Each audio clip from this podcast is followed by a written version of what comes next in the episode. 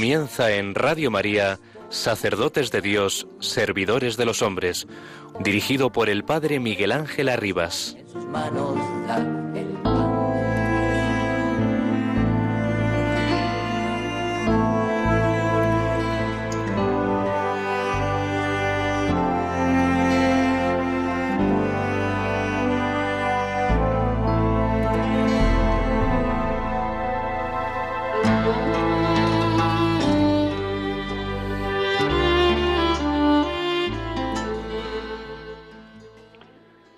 Más que nunca necesitamos de hombres y mujeres que desde su experiencia de acompañamiento conozcan los procesos donde campea la prudencia, la capacidad de comprensión, el arte de esperar, la docilidad al espíritu, para cuidar entre todos a las ovejas que se nos confían de los lobos que intentan disgregar el rebaño. Necesitamos ejercitarnos en el arte de escuchar, que es más que oír. Lo primero en la comunicación con el otro es la capacidad del corazón que hace posible la proximidad, sin la cual no existe un verdadero encuentro espiritual. La escucha nos ayuda a encontrar el gesto y la palabra oportuna que nos desinstala de la tranquila condición de espectadores. Solo a partir de esta escucha respetuosa y compasiva se pueden encontrar los caminos de un genuino crecimiento, despertar el deseo del ideal cristiano, las ansias de responder plenamente al amor de Dios. Y el anhelo de desarrollar lo mejor que Dios ha sembrado en la propia vida.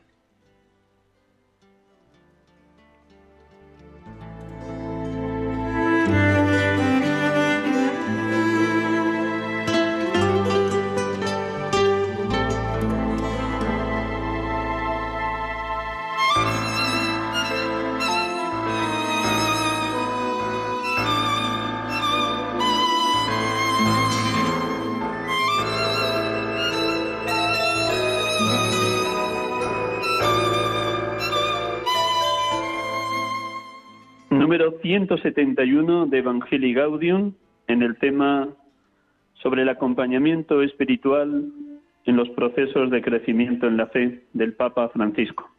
Buenas tardes, hermanos y amigos. Estamos aquí con ustedes en directo en este programa Sacerdotes de Dios, Servidores de los Hombres, en este domingo vigésimo sexto del tiempo ordinario, hoy 26 de septiembre 2021. Gracias por acompañarnos Gracias por orar permanentemente por la santidad de los sacerdotes y los seminaristas. Hoy llevamos este programa desde la Sierra de Madrid. Estoy en este momento acompañándoles desde Cercedilla, una casa de espiritualidad, Siquén, de las Hermanas de la Consolación, donde estoy acompañando los ejercicios espirituales de los seminaristas de primero de teología del Seminario Conciliar de Madrid. Pues desde aquí vamos a acompañarles en esta hora, en este programa, sacerdotes de Dios, servidores de los hombres. Gracias por su acompañamiento y gracias por su cercanía.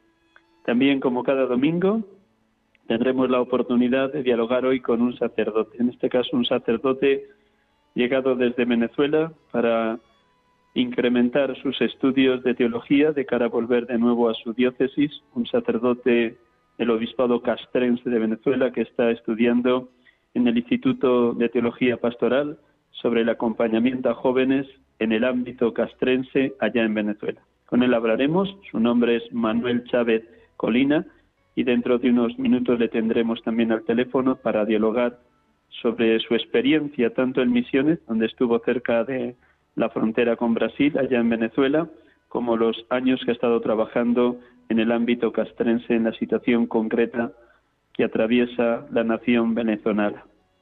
Desde ahí vamos a empezar orando como cada domingo. Yo les pido un instante de recogimiento profundo para que la escucha de la palabra suscite, provoque en todos hambre de Dios, hambre de verdad y llenarse de esa paz que solo el Espíritu Santo sabe dar a todos los que se acogen a la verdad divina, a la luz, al fuego y al empuje del Espíritu Santo en la vida de todo creyente, porque el Espíritu habla a todos, no se cierra médicamente en ningún ámbito eclesial, sino que traspasa y desborda los ámbitos incluso eclesiales. Dejemos que el Espíritu también nos hable y nos lleve a tener una mirada universal de la Iglesia y de la humanidad. Un instante en silencio, proclamamos el Evangelio de este domingo y luego oramos con él.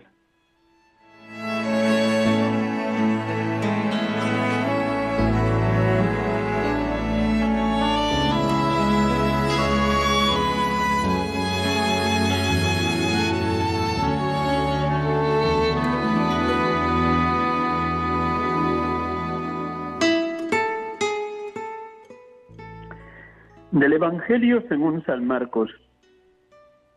En aquel tiempo, Juan dijo a Jesús, Maestro, hemos visto a uno que echaba demonios en tu nombre y se lo hemos querido impedir porque no viene con nosotros.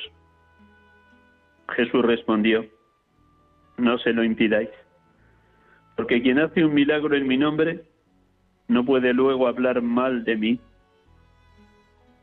el que no está contra nosotros está a favor nuestro. Y el que os dé a beber un vaso de agua porque sois de Cristo, en verdad os digo que no quedará sin recompensa. El que evangelice a uno de estos pequeñuelos que creen, mal les valdría que le encajaran en el cuello una piedra de molino y lo echasen al mar. Si tu mano te induce a pecar, córtatela más te vale entrar manco en la vida que ir con las dos manos a la agenda, al fuego que no se apaga. Y si tu pie te induce a pecar, córtatelo. Más te vale entrar cojo en la vida que ser echado con los dos pies a la agenda. Y si tu ojo te induce a pecar, sácatelo. Más te vale entrar tuerto en el reino de Dios que ser echado con los dos ojos a la gemna, donde el gusano no muere y el fuego no se apaga.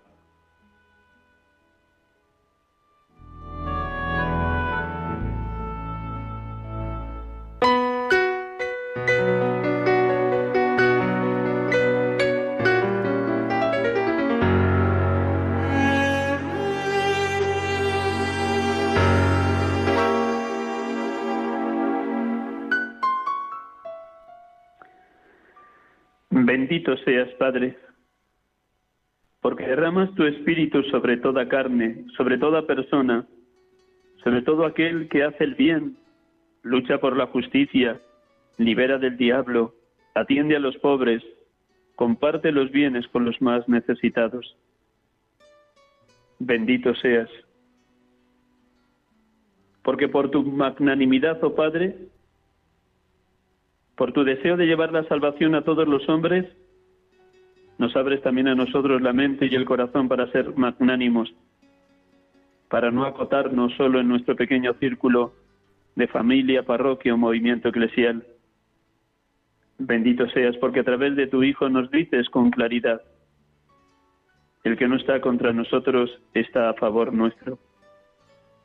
Bendito seas, Padre. Bendito seas Jesucristo, porque nos muestras, por un lado, la universalidad de la Iglesia, abierta a todos. El que os dé a beber un vaso de agua porque sois de Cristo, en verdad os digo que no quedará sin recompensa.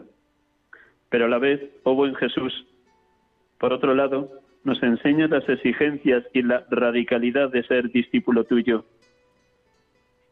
el que escandalice a uno de estos pequeñuelos que creen, más le valdría que le encajasen en el cuello una piedra de molino y lo echasen al mar.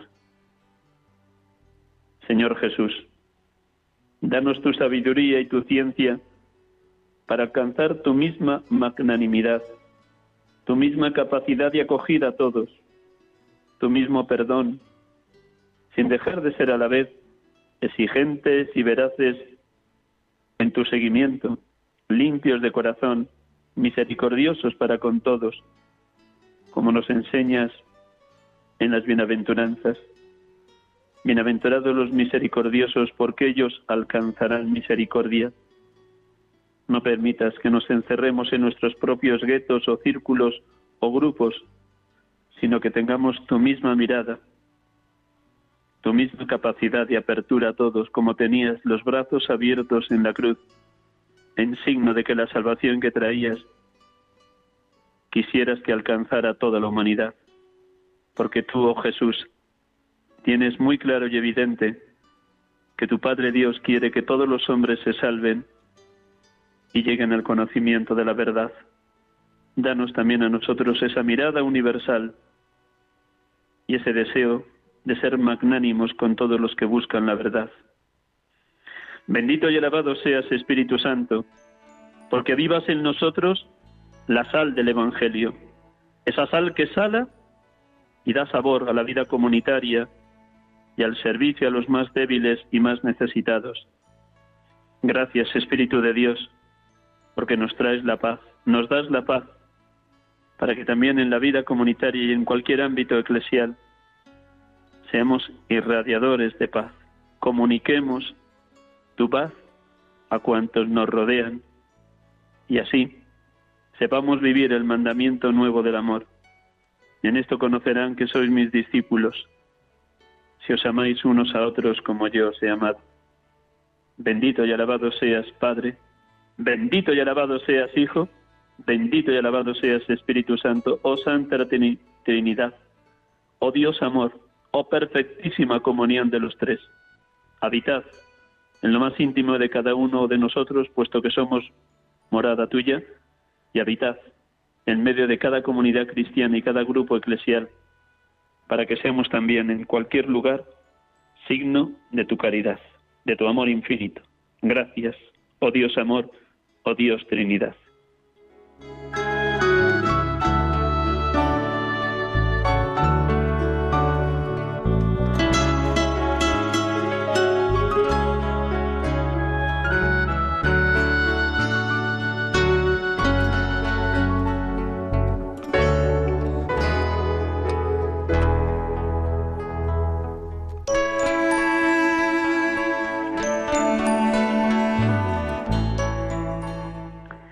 Estamos aquí con ustedes en Radio María, en el programa Sacerdotes de Dios, Servidores de los Hombres, como cada tarde de domingo en directo, esta tarde desde Cercedilla, Madrid, donde este pobre sacerdote que les acompaña imparte los ejercicios espirituales a los seminaristas de Primero Teología del Seminario Conciliar de Madrid.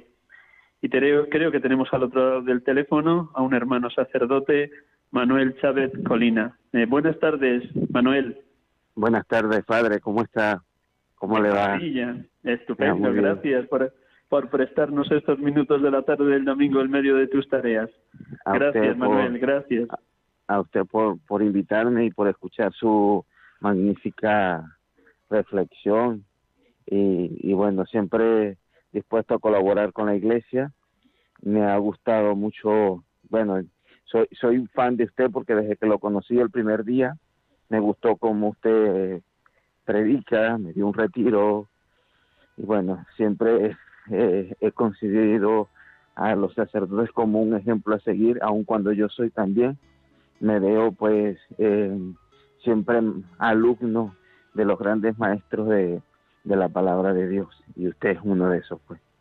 un aprendiz, pero gracias Manuel por tus palabras, gracias de verdad. Bueno, te voy a presentar y luego ya dejamos que hables eh, con, toda, con todo el corazón abierto. Te presento a nuestros oyentes para que te sitúen y luego ya desde ahí pues tú nos comunicas lo que quieras compartir eh, de cómo estás viviendo en este momento tu ministerio aquí en España. Manuel Chávez Colina nació en Machines de Perica, en el estado de Zulia, en Venezuela, el 18 de noviembre de 1975. Pertenece, por tanto, a esa diócesis de Machines, que antes era vicariato apostólico. Estudió con los hermanos merones capuchinos, franciscanos capuchinos en Caracas, desde los 18 años. Estuvo 10 años en el Seminario Mayor de los Padres Capuchinos, hizo sus votos simples en 1997 y los votos perpetuos en el 2002, en Machines, en su ciudad, delante de su familia y de sus amigos. Y fue ordenado sacerdote el 15 de agosto del 2003 por el entonces obispo de aquella diócesis, Monseñor Ramiro Díaz. Estuvo cinco años como sacerdote capuchino, que nos hablará con detalle de esos años en la Amazonía, en la frontera con Brasil, en concreto entre los indígenas Pemones, durante tres años. Y después de unos años como franciscano capuchino, por un discernimiento que llevó adelante, pasó a ser sacerdote diocesano perteneciendo al obispado castrense. Ha estado ocho años como sacerdote castrense atendiendo una parroquia que está enclavada dentro de un cuartel grande de batallones donde hay personas pues de todo tipo, pero sobre todo militares. También ha participado como sacerdote y como capellán en una academia de formación de los oficiales del, ejército venezolano. El pasado 4 de octubre del 2019, hace dos años ahora, va a cumplir dos años, llegó a España, enviado por su obispo para estudiar dentro de la licenciatura de Teología Pastoral un tema muy hermoso, que por eso he comenzado con esas líneas del número 171 de Evangelii Gaudium, el acompañamiento a jóvenes castrenses. Esta es la tarea que le ha traído a España, terminar su licenciatura, nos va a contar algo de ella, cómo acompaña a los sacerdotes. Ha estado dos años enviado a la parroquia de Hoyo de Manzanares, la parroquia Nuestra Señora del Rosario, también en la Sierra Madrileña, y ahora terminando ya su licenciatura, ha sido enviado a la parroquia Nuestra Señora de los Dolores en la calle San Bernardo de Madrid. Y a la vez, pues también está como capellán en el Hospital Madrid de la, de la Plaza Conde de Suchil. Pues nada, ¿están bien dados todos los datos, Manuel? Sí, bueno, eh, se dice machiques. Machiques, machiques, perdón. Machiques de Pericá. Sí, nací en Machiques de Pericá, de Pericá pero mm, me crié en un pueblito llamado San José de Torijá.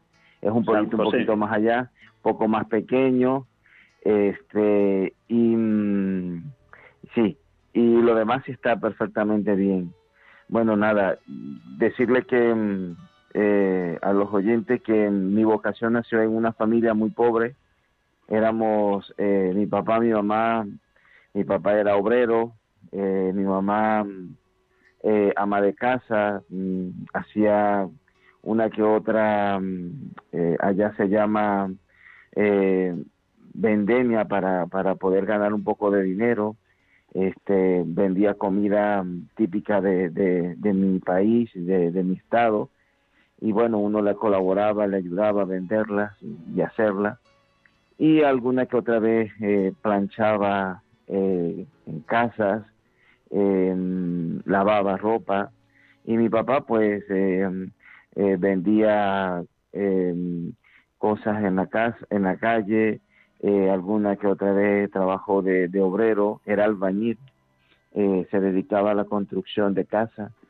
Y bueno con eso yo somos dos hermanos, yo soy el décimo, em, él murió estando yo alrededor de unos 15 años, más o menos 14, este, y quedamos los tres últimos muy pequeños, después de mí venía una hembra, una chica y después venía un chico, que ya el chico tiene aproximadamente 38 años. ¿Y qué te eh, movió? era una familia muy humilde, Muy, muy sencilla, pero una familia de Dios, ¿no? Mi papá y mi mamá eran de oración constantemente, de ir a misa los domingos y la última eh, comida del, día, que, que lo digo y, y, que de verdad no lo digo como dolor, sino como una experiencia muy bonita, lo hacíamos juntos eh, todos y mi papá preguntaba sobre, bueno, que había dicho el padre en la misa, como signo de haber sabido si íbamos o no a misa. Y aun cuando nosotros alguna vez que otra nos decíamos cosas para mentir, siempre nos descubría y nos íbamos a la cama sin comer. ese era el castigo por no ir a misa, ¿no? Entonces, bueno, siempre asistíamos, eh, nunca nos dijo hay que ir a misa, sino que libremente eh, nos dejaba ir, pero había la del sábado, domingo en la mañana y domingo en la tarde. Estas eran las tres misas que había, las prioridades pues, de, cumplimiento eh, de fin de semana. Uno solía ir más a los, a los de los sábados porque era la de los jóvenes. Bueno, yo, yo ciertamente que, que ser sacerdote jamás me lo, me lo pensé, eh, siempre quise ser estudiante de economía, empecé a hacer un año en la universidad, después lo tuve que dejar y entrar al seminario. Pero sí me llamó la historia de San Francisco de Asís, la atención, eso me, marcó mucho el hecho de haber dejado todo, de seguir al Señor, de, mm, de, hacerse testimonio para sus amigos, sus hermanos, para Santa Clara, eso me impactó mucho. Y luego, siendo muy chico, tuve la experiencia, estando en la iglesia, en un grupo juvenil, ver la ordenación del primer sacerdote de, de mi pueblo y que me agradó muchísimo, me impactó, me encantó mucho y dije yo quisiera ser como él.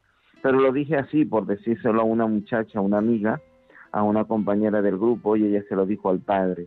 El padre era un español llamado Fidel Castro, que ya murió, un, un padre sacerdote capuchino muy bueno, un poco exigente. En ese tiempo los sacerdotes todavía le podían jalar las orejas a los niños, eh, gritarle, regañarle. Entonces, pero sin embargo conmigo tuvo una cercanía muy buena, y, bueno, me impactó eso. Luego después había otro padre llamado Adrián Setién que también falleció, que fue el primer capuchino venezolano que hacía las misiones en la Sierra de Perijá, esa frontera con Colombia, en la, en la cordillera arriba, este, con, con indígenas.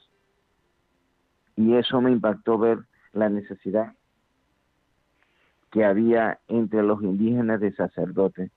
Y eso me, me gustó también.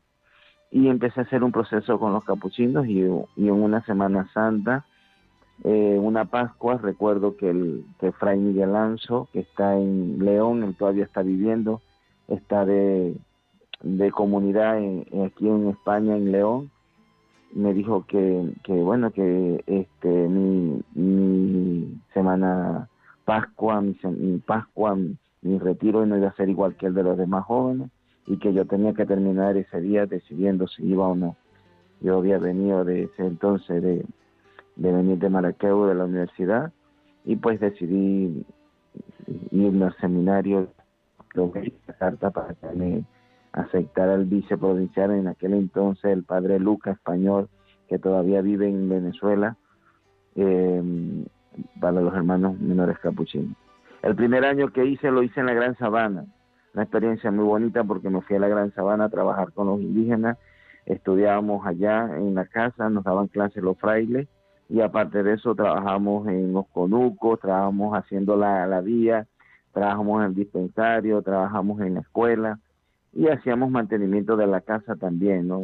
Recuerdo ese día tan, maravilloso que me, me recibió un fraile eh, capuchino español que todavía vive y que está en la casa de, de San Antonio, en, Cuatro Caminos, eh, aquí en España, Fray José, me recibió con las manos abiertas, nos recibió a los seis que íbamos y, y bienvenido hermano, nos llamaba hermano, hermano.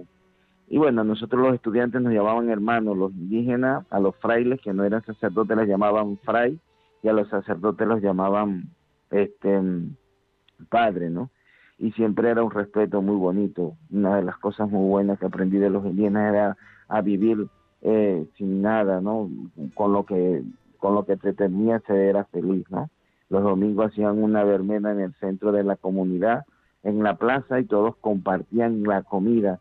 Y los jóvenes y los niños jugaban y los adultos cantaban, tenían buenas voces y, bueno, ellos compartían eh, conversaciones, temas, iban las hermanas, que eso son, eran las franciscanas del Sagrado Corazón de Jesús que todavía viven allí. Y los capuchinos pues iban también un rato a compartir este con ellos. Y uno ahí aprendía muchas cosas y, y los conocían a ellos y uno los conocía ellos conocían a uno. Una frase que siempre marco con algunos amigos es que ellos me dijeron es aputu y yo y que significa que amo mucho porque cuando me fui los niños de del preescolar me la, me la decían aputu medai hermano aputu medai y yo les pregunté qué significaba y me decían te amo mucho y cómo les respondo le dije. Y me dije Iñamoroví igualmente significa Iñamoroví entonces siempre recuerdo esa frase muy bonita de, de los indígenas luego la oración eh, a las cinco y media nos levantábamos, a las seis era la misa de la mañana y todos los niños iban, la señora, así estuviera lloviendo, así estuviera mucho frío, porque la Gran Sabana es de frío, porque son tepú y cerros muy altos, y, siempre iban a misa, y, en la tarde a las cinco y media se rezaba para el rosario y a las seis era el rosario, iban los internos y las internas a rezar con la gente del pueblo el rosario, eso se respetaba muchísimo.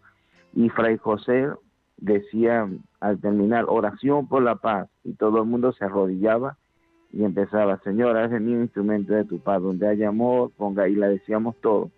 Y salíamos de la capilla cantándole a la Virgen siempre, oh María, Madre mía, bueno, los niños no voy a cantar porque no tengo buena voz, pero los niños y, la gente adulta de, de, la Gran Sabana y Cabanallén específicamente cantaban muy bien.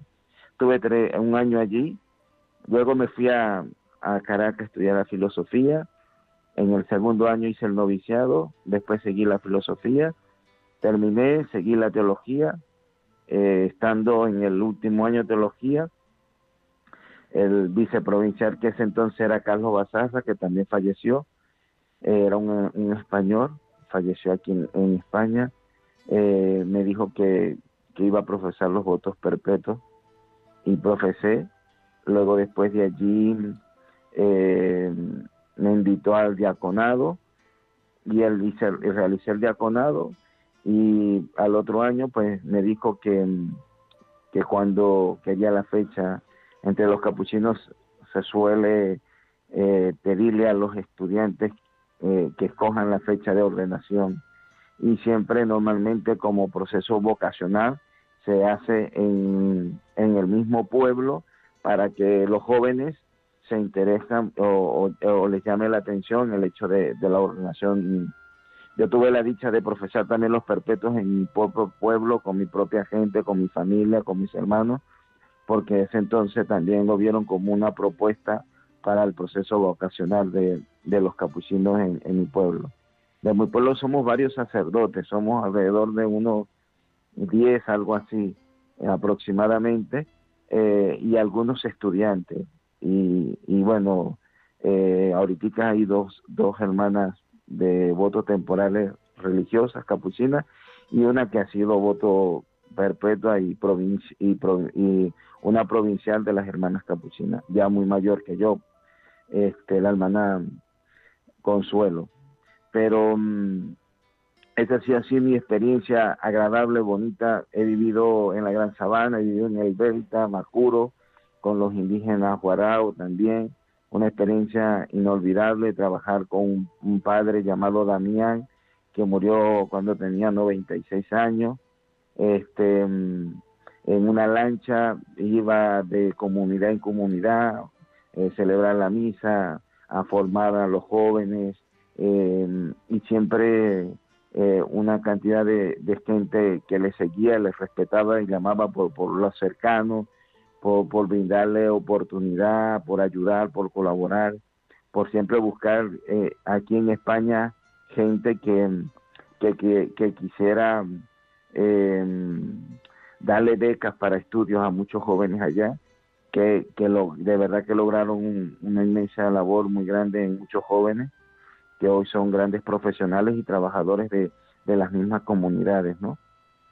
Y yo, yo le doy gracias a Dios por esas experiencias en los tres vicariatos de, que llevaban los capuchinos en ese entonces, que ya, ya mm, y aún ya dos de ellos los llevan eh, los diocesanos y solo el, el del Tamacuro lo lleva los capuchinos, el Caroní ya lo, ya el Papa designó un obispo eh, que no es religioso y la diócesis de Machique, eh, que era antes vicariato, se convirtió en diócesis y también le lleva un obispo diocesano y no religioso. Eh, pero la experiencia fue grata, muy valiosa. Eh, recuerdo mucho el hecho de, de, amar mucho a la Virgen, los indígenas son de amar mucho a la Virgen María, eh, este, de amar mucho a, la, la Semana Santa, respetarla profundamente, el Via Crucis para ellos es importante, el Rosario, y, y el ponerle Santísimo a ellos eh, era para ellos algo muy importante, ¿no? Yo recuerdo eh, para los indígenas guaraos, después de, la misa de, los domingos había que ponerle un ratico eh, a una hora, una hora y media el Santísimo y después de la misa en la tarde pues quedaba Santísimo expuesto y, y para ellos no era simplemente ir a la iglesia, era, o, era como el deber de ese día realizarlo, ¿no? todo el mundo iba, se ponía la mejor ropa y, cantaban eh, canciones, hacían oraciones en su lengua y bueno, después uno reservaba el Santísimo y ya volvían para el otro domingo, ¿no? Como agradeciéndole a Dios, comenzar la semana con valor, eh, con mucha importancia, con mucho enriquecimiento. Yo, yo le agradezco, ¿sí? Déjame un instante para que también así te pregunte algo que luego vamos a dar paso a las llamadas de los oyentes, aunque sean cinco minutitos. Así que los oyentes que quieran llamar, aquí de aquí a cinco minutos vamos a abrir un instante. Mm, después de ordenado, porque has contado tus experiencias mm, como estudiante y como teólogo cuando estudias teología, pero también estuviste al menos tres años entre los indígenas memones. Eh, tú como sacerdote, una vez ya ordenado, el 15 de agosto del 2003, este envío que te hizo tu, tu provincial allí en esa zona de la Amazonía, frontera con Brasil. ¿Cómo viviste como sacerdote? ¿Qué es lo que más te impactaba de la fe de estos indígenas a los que tú servías como pastor y como franciscano? Sí, eh, ellos tenían un respeto muy valioso por, por, por lo sagrado, ¿no? Eh, por, por, rezar el, a las doce el ángel y cuando se tocaba la campana de, de las doce, eh, donde lo agarraba el el, a la persona, si a las 12, si estaban en el conuco, eh, si estaban en la escuela, si estaban jugando, a ese momento se paralizaba todo, en el ángel y seguían. Era una experiencia eh, maravillosa porque más que tú demostrarles a ellos, claro, ciertamente que eso fue una labor que hicieron los, los capuchinos españoles al llegar allí, más que mostrarle quién era Dios para ellos, ellos te lo reflejaban en su vida, ¿no? Era el Dios Padre que te amaba, que respetaba, que le daba la tierra, que le daba la comida, era el, Dios que tenían que ellos eh, eh, pedirle constantemente y que cuando se llevaba o se moría una persona no era egoísta, sino porque necesitaba de él allá en el cielo, ¿no? Eh, fue una experiencia que marca, yo recuerdo también padre, una experiencia que me marcó antes de ser sacerdote, ver muchos jóvenes españoles profesionales, em, fieles cristianos de parroquia, eh, de, capuchinos, ir a, Venezuela a misionar y estar uno o dos años, ¿no? Y, trabajar mucho por, por ellos, ¿no? Y, y eso también me marcó mucho, ¿no? Y eso a ellos les gustaba, pues, ver una persona que afuera, como ellos decían, un, un criollo que viniera a hablarles, a informarles, a dirigirles, a guiarles, ¿no? Y, y que ellos lo que tenían era lo que compartían, ¿no? La comida, este, quizás algunos utensilios que hacían de la naturaleza, este, para su eh, trabajo común, se los regalaban, eh, las coronas de pluma, los collares, eso era para ellos algo muy valioso, pues, y se lo regalaban como obsequio de, agradecimiento por, por, lo que por lo que está ahí. Eh, creo que, que vivir esa experiencia es, reflejo de lo que Dios quiere, ¿no? Que uno sea libre para predicarle y, y, no estar amarrado a cosas materiales y, cosas de este mundo.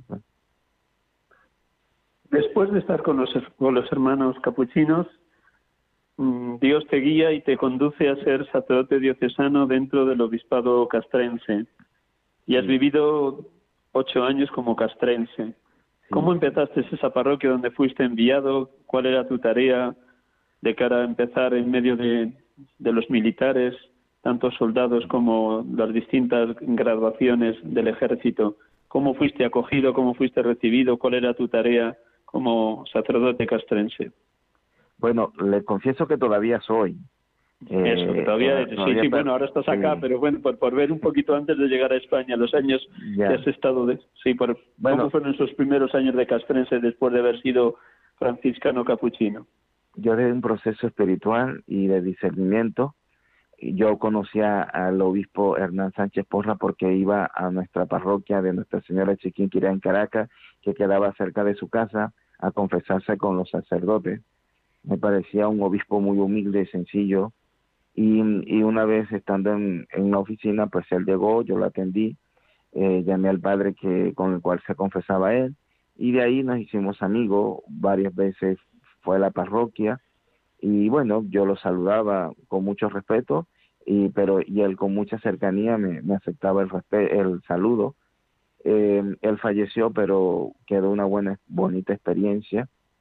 Y cuando yo decidí salir de los capuchinos, pues le dije a él y él me dijo, muy bien, eh, sí, cómo no, dile a tu, a tu provincial que te, me envíe una carta, yo la acepto y, y yo te acojo como, como sacerdote eh, en, mi diócesis castrense.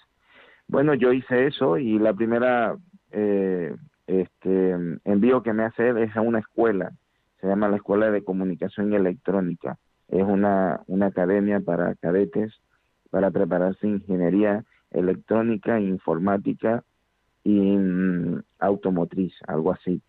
Y este ahí ahí tenía alrededor de unos 300 eh, cadetes y más todo la plaza de, de profesionales eh, eh, de la academia era una experiencia, fue una experiencia muy bonita porque eh, a mí me gustaba mucho porque ellos tenían al ángel Gabriel como el patrón de la comunicación, el que comunicó el, el que, que Dios asumía la condición humana para salvarnos, el nacimiento de Jesús, ¿no? Y, y trabajaba muy bien con ellos, ahí formaba en, en la primera comunión algunos jóvenes que, que no la habían hecho, eh, en la confirmación, y mm, este también eh, les daba clase y dirigía eh, algún grupo de profesionales eh, les llevaba les ayudaba acompañándolos en el proceso del matrimonio o una acción de, de, de algo que ellos deseaban para la vida si, si en verdad Dios así lo quería lo hacíamos un proceso espiritual y los acompañaba. Fue una labor muy bonita porque eh, ciertamente que yo les invitaba siempre a optar por los sacramentos, a, escuchar a Dios, a orar con, con ellos. Y, que cuando fueran ya eh, este profesionales y, maduros que si querían optar por formar una familia que, lo hiciera por el matrimonio como lo hicieron muchos pues que se casaron por la iglesia y asumieron el matrimonio como debe ser legalmente. Fue una experiencia quizás diferente a la de los indígenas, pero también muy valiosa porque eh, eh, eh, entre ellos hay mucho respeto por, por el sacerdote, hay mucho respeto por la Virgen, hay mucho respeto por, por lo sagrado, ¿no? tienen un temor de Dios y, y, creo que eh, allí en, en muchas de esas unidades y batallones habían o se tenía pues eh, el hecho de tener una cantidad de fieles cristianos muy bueno, muy bueno, muy bueno. Y eso Ahora hizo pues Sí, termina, termina. Y vamos a hablar un poquito de la tarea que estás haciendo en España con la tu, tu tesina sobre el acompañamiento en jóvenes castrenses. Pero termina. No, y eso hizo que que que este que muchos de ellos pues eh, siguieran el, proceso de, de, formación. Bueno, de ahí tuve la experiencia de tener un, cadete que decidió eh, seguir después de graduado en el seminario y mm, no, no terminó como sacerdote, pero terminó creo que haciendo hasta el tercero o cuatro, eh, el último de filosofía y un año de, teología. Luego la mamá enfermó y, tuvo que salir para cuidar de la mamá porque era el único hijo y, y costaba pues mm, que alguien eh, viera de ella y él tuvo que salir para cuidar.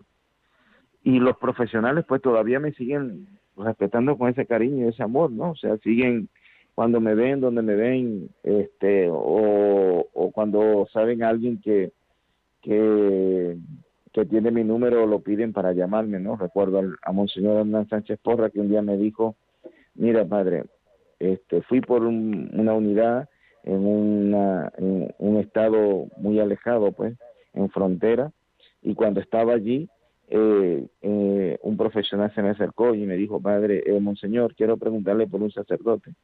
Y yo pensé que me iba a preguntar por alguien de los mayores, ya hasta muerto, y me dijo, ¿cómo está el padre Manuel Chávez? Y yo, yo me eché a reír.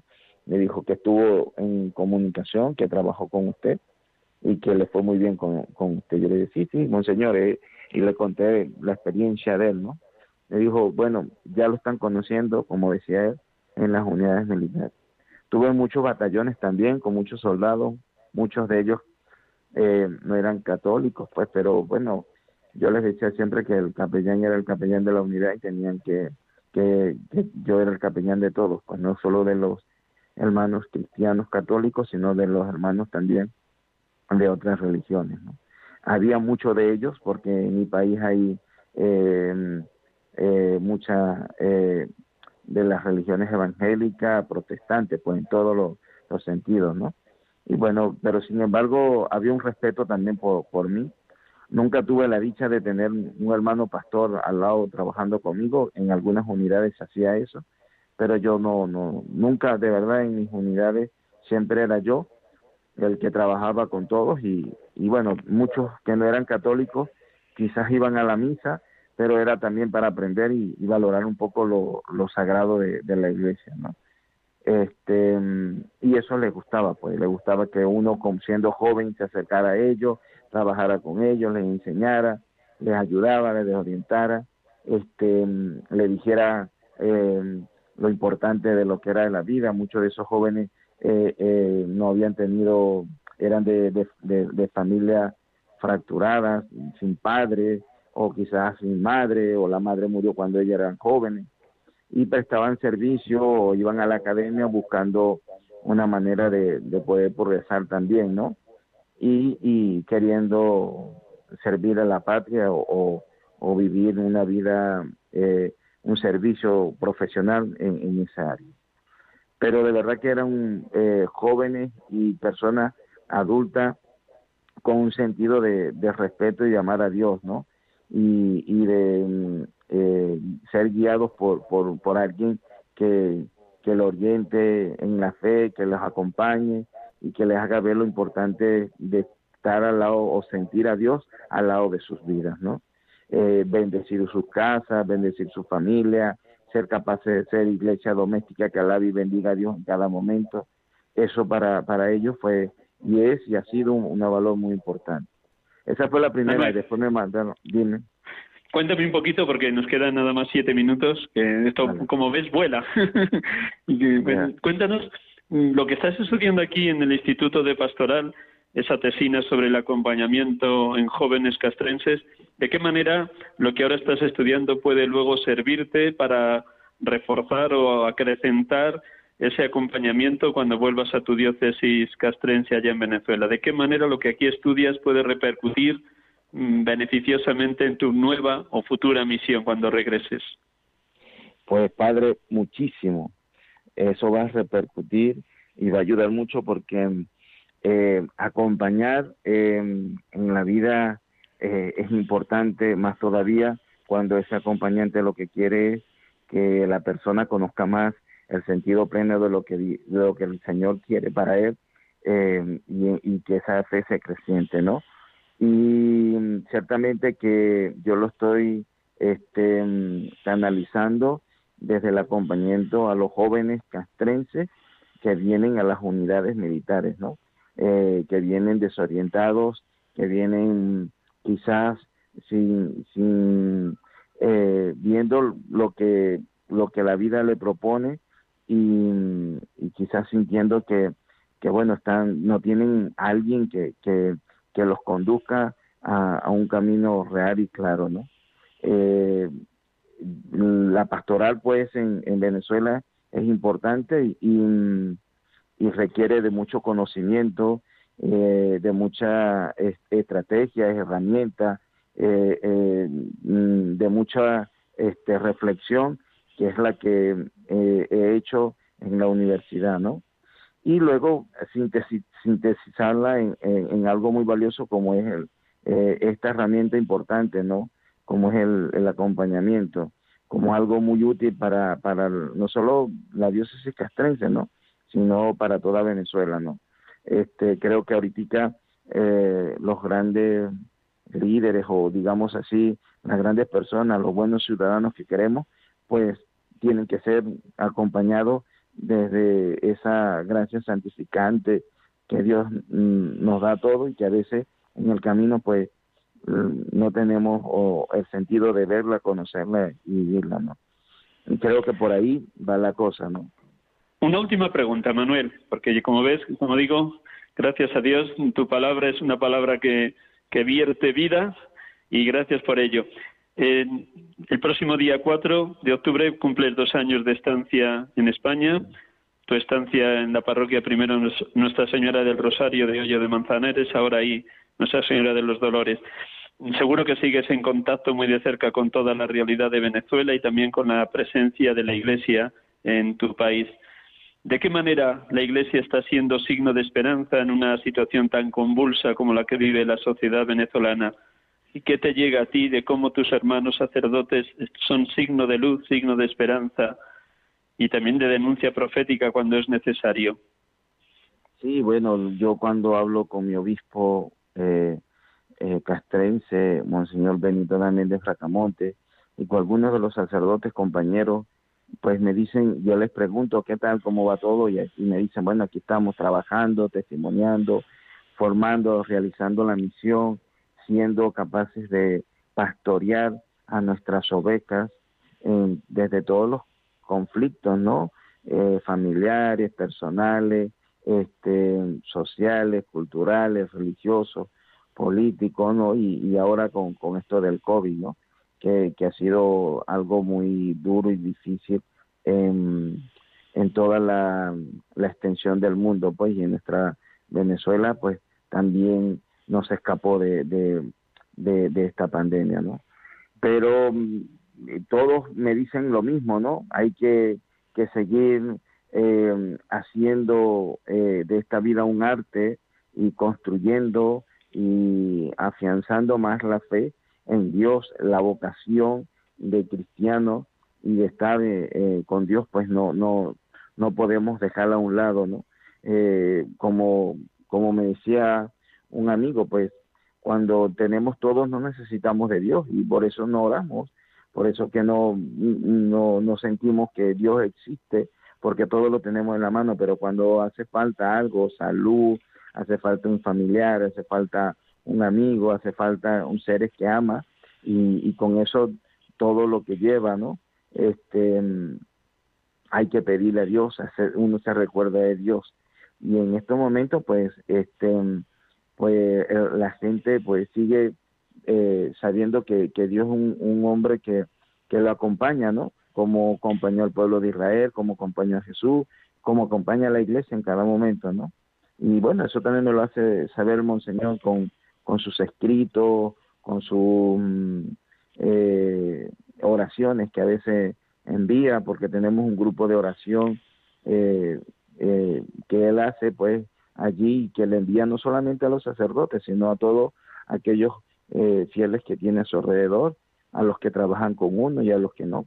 Entonces es una labor que se hace como, mm, como la tortuga, despacio, pero con seguridad sabiendo que sí vamos a llegar. Una última pregunta, el último minuto, ya sí que terminamos. Eh, en estos dos años y medio que llevas en España, eh, ¿qué te ha podido aportar el, conocimiento de las distintas realidades eclesiales de España, en concreto de la Archidiócesis de Madrid? ¿Qué te ha enriquecido? ¿O el contacto con tus compañeros de, del Instituto de Pastoral, el contacto con los otros alumnos que estáis estudiando allí? ¿Qué te ha enriquecido, ese tú a tú o ese trabajo pastoral en los distintos ámbitos donde te has desenvuelto?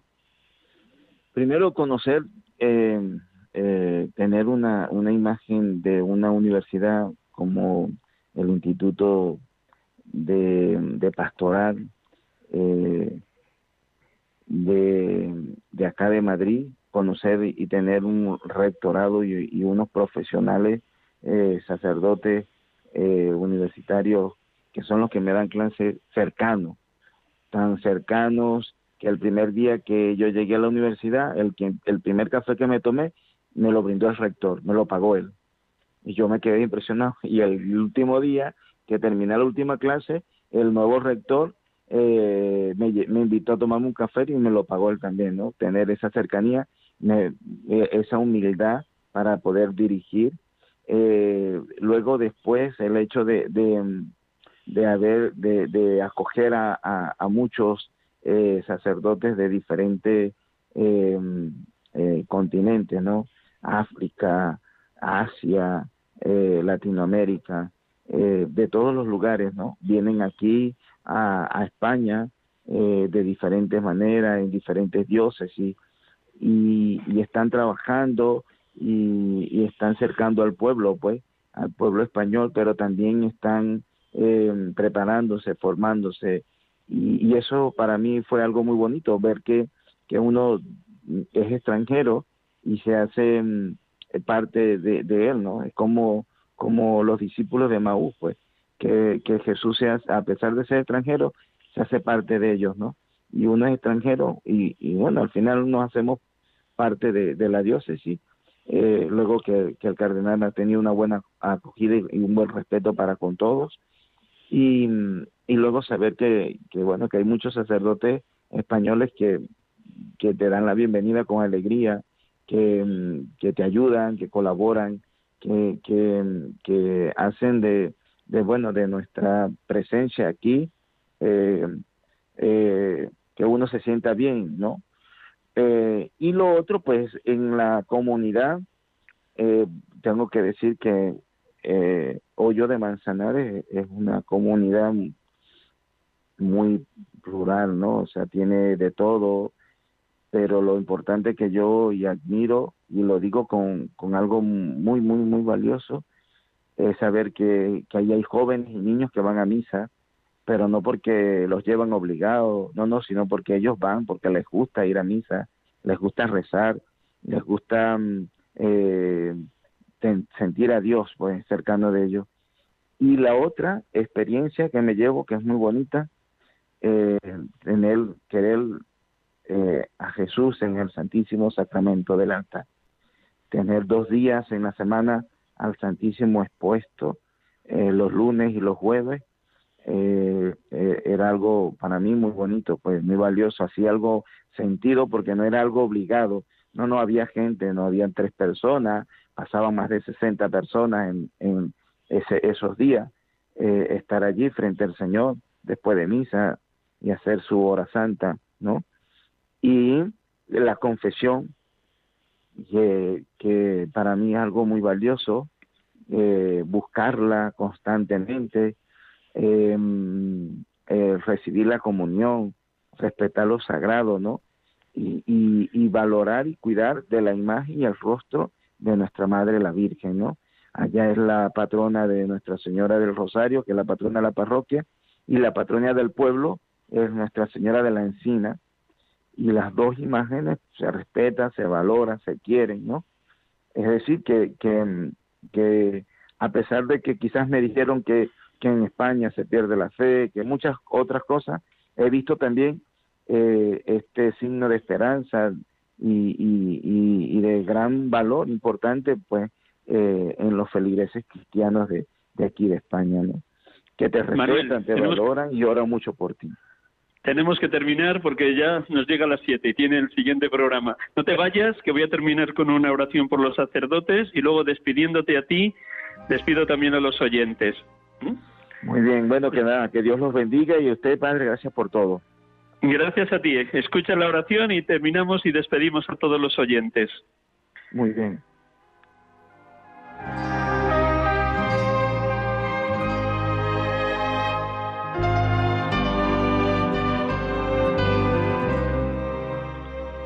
Dios Todopoderoso y Eterno, por los méritos de tu Hijo Jesús y por tu amor hacia Él, ten piedad de los sacerdotes de la Iglesia, a pesar de su indignidad, a pesar de que somos frágiles y semejantes a los demás, tú nos amas profundamente. Enciende por tu misericordia infinita el corazón de los sacerdotes en fuego divino. Socórrelos, no los dejes perder o menguar su vocación Oh Jesús, oh buen pastor, te suplicamos, ten piedad de los sacerdotes de tu iglesia, de los que te sirven fielmente, de los que cuidan de tu rebaño y te glorifican. Ten piedad de los sacerdotes perseguidos, encarcelados, abandonados, agobiados o cargados de sufrimientos. Ten piedad de los sacerdotes tibios, de los que vacilan en su fe. Ten piedad de los sacerdotes enfermos y buribundos. Ten piedad de los sacerdotes que están en el purgatorio. Señor Jesús, te lo suplicamos escucha nuestras oraciones, ten piedad de los sacerdotes, son tuyos, ilumínalos, fortifícalos, consuélalos, santifícalos, bendito y alabado seas, Señor Jesús, Dios amado.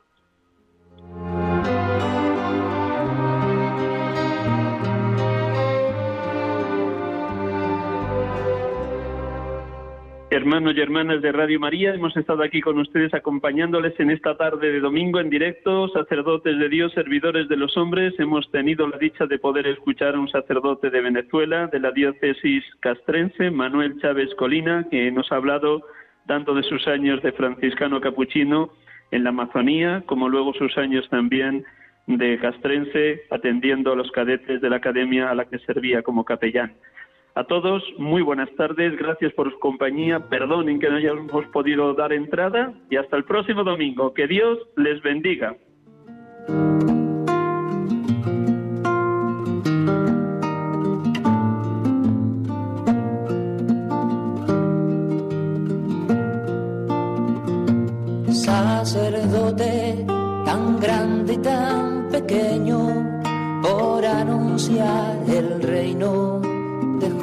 Casa atrás.